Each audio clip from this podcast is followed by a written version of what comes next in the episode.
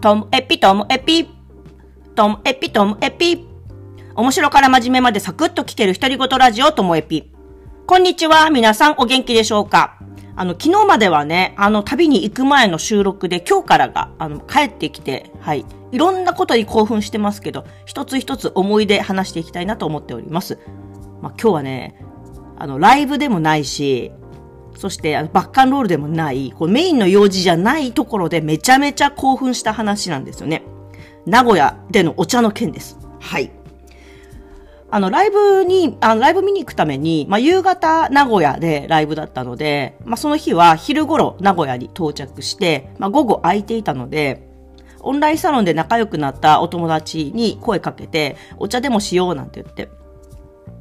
で、こういう時ありがたいのは、私は全然名古屋に詳しくないし、メンバーとなんか連絡するって言っても、誰に声かけていいもんやらみたいな感じなんですけども、名古屋の一人、仲いい子に、あの、声かけたら、じゃあ、メンバーも、あの、募っとくね、とか、お、あの、お店もなんか好みあるとか言われて。確か紅茶好きだったよね、みたいな感じだったんですけど。それで、あの、会うことになったんですよね。そしたら、なんかもう会った時点でちょっとサプライズ入ってたんですけど、あ、え、ここに来てくれたのみたいな感じの友達もいて、テンション上がったまま車で移動しまして。で、なんか、名古屋ってどれぐらいの広さかもわかんないけど、私のイメージですよ。まあ、札幌と同じか札幌大きいのかなぐらいな感じでいたんですけど、結構車で走ったんですよ。お店行くのに。私は駅前のね、カフェとかなのかなと思ったんですけど。で、着いたのが、なんと、隣の終わり朝日っていうところで、隣の市なんですけどね。で、しかも私がずっと10年ぐらい通販で、だけであの紅茶を買ってる一回も行ったことないお店、リンアンに着いたんですね。めちゃめちゃびっくりしまして、めちゃめちゃ興奮したんですけども、まあ、はしゃぎすぎてもなんだなと思って、ちょっと抑え気味に、うわ、リンアンだみたいな感じになったんですよ。そしたら、私がこの紅茶屋さん好きだっていうことを、あの、なんかのまあ話の中ですかね、あの、知ってる人がいて、であ、じゃあせっかくならそこにしようっていうふうにしてみんなが考えてくれて、そのお店になったんですよね。本当嬉しくって、こんなサプライズないじゃないですか。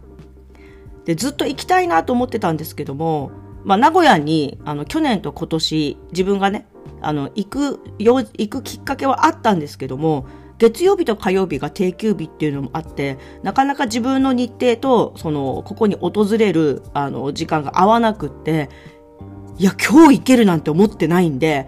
めちゃめちゃ興奮しましてね。で、店内に入って、まあ、紅茶と、あとケーキとスコーンをせっかくだから、ま、食べたい分食べようみたいな感じで頼んだんですけど、そしたら、その、オーダーを取りに来てくれたのが、オーナーの奥様、マダムなんですけども、そしたら、あの、私もせっかくだからと思って、いや、いつも、あの、通販で、あの、買い物させてもらってますが。北海道から来ましたって言ったら、え、お名前は？って言われて、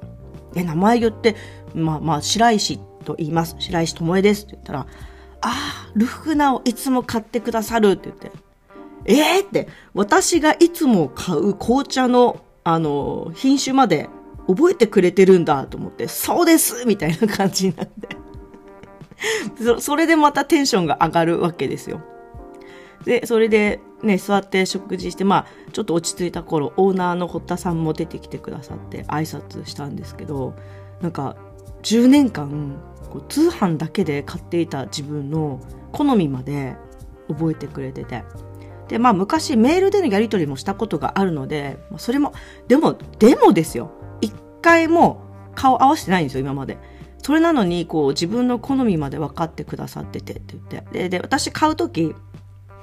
普通紅茶のパックって皆さんの想像してほしいんですけども、紅茶ってティーバッグが例えば10個入り、20個入りとか、あと茶葉だけだと大体、あの、50g っていうのが多くて、まあ、缶に入ったやつだと、時々 100g っていうのもあるかもしれないですけど、私買うときは、一つのやつを 500g とか 1kg とかまとめて大きいので買うんですよ。大きいパックで買うってことも、もちろん、あの、お店の方は分かってくださっているので、あそこに出てなくても、あの、大きいパック、あの、作りますんで言ってくださいとか言われて で、買い物もしていや、なんかこれでね、やっぱ思ったのが、私自身普段は、その、堀田さんたちのような感じなんですよ。その、相手の名前、顔、あと、喋った内容、どこであったかとか、割と覚えている方で、で、若い頃は自分の方だけが一方的に相手のことを覚えてて恥ずかしいこともあったんですよ。向こう全然忘れてて。でもこう、年を重ねていくと、こういう仕事もしてるせいで、これを喜んでもらえることも多くて、え、覚えててくれたんですか？みたいな。だからなんか、この自分の、うん、記憶力がいいっていうのがあんまり好きじゃなかったんですけど、昔はね。恥ずかしい思いもしたし。でも喜んでくれる人もいるから、やっとこれ自分のこの記憶力の良さが今は好きなんですけど、リンアンのそのお店の方に自分のことを覚えていてもらえて、あ、やっぱりこの自分の記憶力の良さっていうのは、あの人の心をこうちょっとハッピーにするかもしれないっていうふうにこう自信にもなったわけで。まあそれにしてもね、やっとお店に行けて買い物もできて、オーナーのご夫妻とお話もできて、超テンション上がった。そんな話でした。今日も最後までお聴きいただきましてありがとうございました。さようなら。